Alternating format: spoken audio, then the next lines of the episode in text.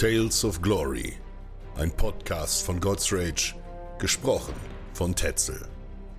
Es war eine Zeit der Kriege und Eroberungen, als das mächtige persische Reich unter dem König Darius seine Augen auf das Land der Skythen richtete.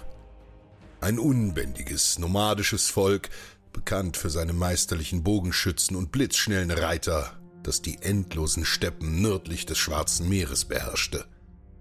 Die Schlacht der Perser gegen die Skythen sollte sich als eine der epischsten und blutigsten Auseinandersetzungen der Antike entpuppen. Mit einer Armee so zahlreich wie die Sterne am Himmel marschierte Darius nach Norden. Sein Ziel die Unterwerfung der Skythen und die Ausdehnung des persischen Reiches. Die Skythen, angetrieben durch den Wunsch, ihre Freiheit und ihr Land zu verteidigen, bereiteten sich auf den Kampf vor. Als Darius die Grenze überschritt, trafen die Perser auf eine wallende, weite Landschaft, durchzogen von Hügeln und weiten Grasebenen. Hier warteten die Skythen, bereit zum Kampf. Sie begrüßten die Perser nicht mit einer Schlachtreihe, sondern mit einer Taktik, die ihre List unterstrich, einem Guerillakrieg.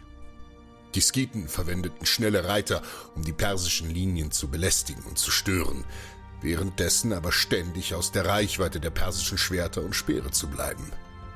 Doch Darius, ein erfahrener Feldherr, hielt seine Männer zusammen, ließ sie nicht in den unkoordinierten Verfolgungsjagden zerstreuen. Eines Tages, nach Wochen des Scharmützels, sahen die Perser eine Chance. Ein großes Kontingent der skytischen Reiter war abgetrennt zwischen den persischen Streitkräften und einem großen Fluss. Darius befahl sofort einen massiven Angriff, entschlossen, diese Skythen zu vernichten und damit dem andauernden Katz- und Mausspiel ein jähes Ende zu setzen. Die Reiterkrieger standen vor einer schier auswegslosen Situation. Doch statt zu fliehen oder zu kapitulieren, entschieden sie sich zum Kampf. In einer epischen Schlacht, die den Fluss und Boden rot färben sollte, stellten sie sich den Persern entgegen. Die Infanteristen der Perser drängten vor, von ihren Bogenschützen und Speerwerfern unterstützt. Doch die skytischen Reiter, selbst meisterliche Bogenschützen, antworteten mit einem Sturm aus Pfeilen, der die Luft verdunkelte. Inmitten des Chaos gelang es dem skytischen König, einen Durchbruch zu erzielen. Mit einem kleinen Kontingent von Reitern sprengte er durch die persische Linie, direkt auf Darius zu.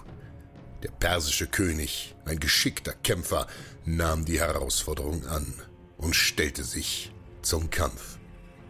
Es war ein erbitterter Zweikampf, bei dem beide Könige ihre Fähigkeiten zeigten, aber schließlich gelang es dem skytischen König Darius zu verwunden und zu entwaffnen.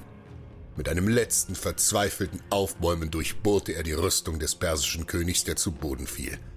Ein Schrei des Entsetzens erhob sich von den persischen Truppen, als sie ihren König fallen sahen. Die Nachricht von Darius Fall verbreitete sich schnell.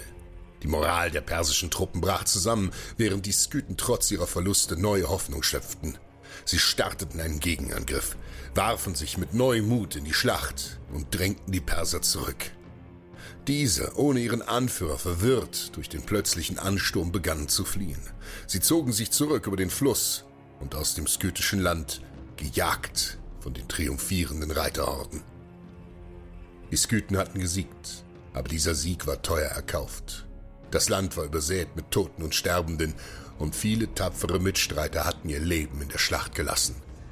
Doch Sie hatten ihre Freiheit verteidigt, ihre Heimat behalten und das mächtige persische Reich in die Knie gezwungen.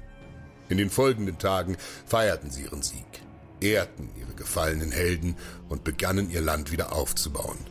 Und obwohl der Verlust groß war, so war doch der Stolz größer.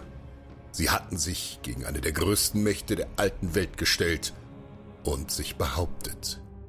So endete der Feldzug der Perser hier, eine Geschichte voller Blut, Mut und Triumph. Eine Geschichte, die uns daran erinnert, dass manchmal sogar die mächtigsten Reiche vor dem unerschütterlichen Willen eines freien Volkes wanken können.